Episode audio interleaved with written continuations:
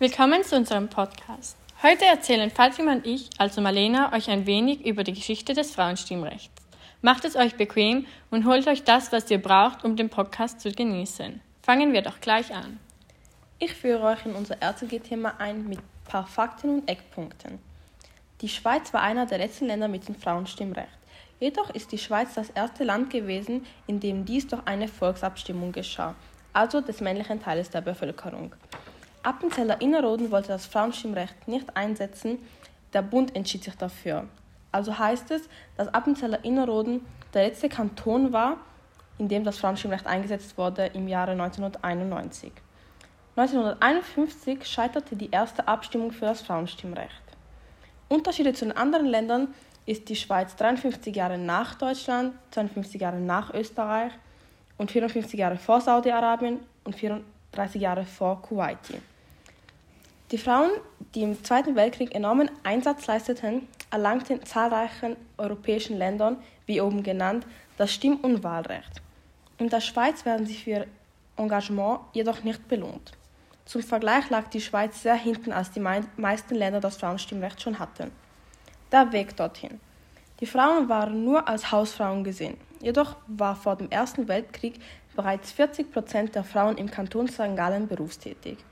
Die Schweizer Frauen haben früh genug angefangen, sich einzusetzen für ihre politischen Teilhaben. 1868 gründete eine Genferin, einer der ersten äußerst radikalen internationalen Frauenorganisationen.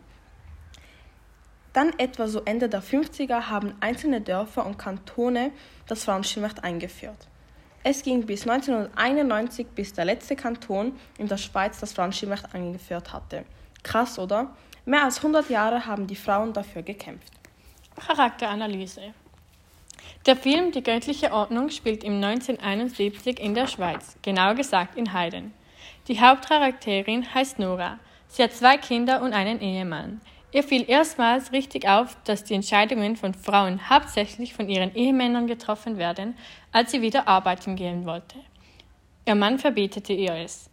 Durch einen Besuch in die Stadt und die Konfrontation von Feministen entschied sie sich für das Frauenstimmrecht einzustehen.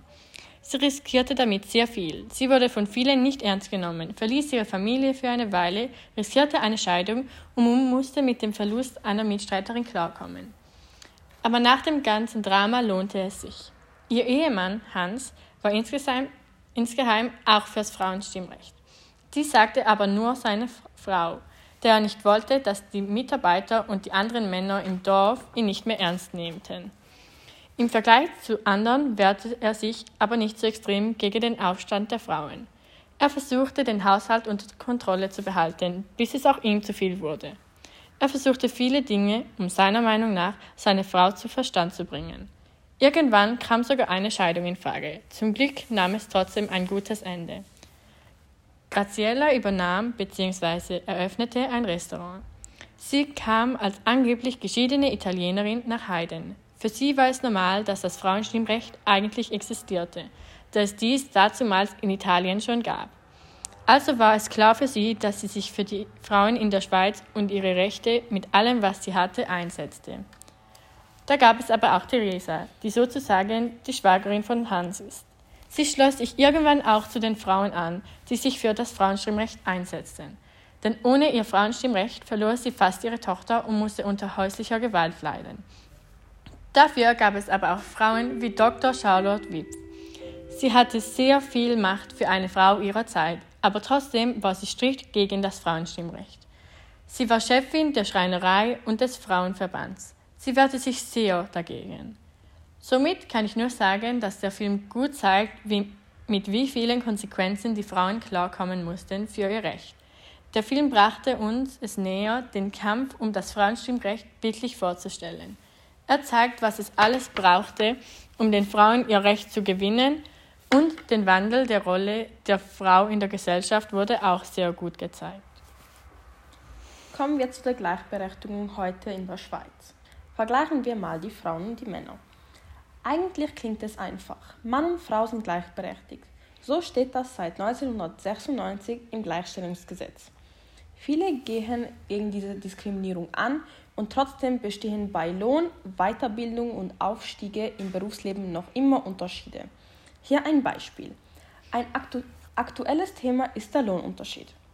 45 Prozent ist begründet, davon aber die 54, die unbegründet sind, gehen auf die Bildung zurück, aber auch auf Tabuthemen wie Kinder und ob man in der staatlichen Wirtschaft oder in der Privatwirtschaft arbeitet.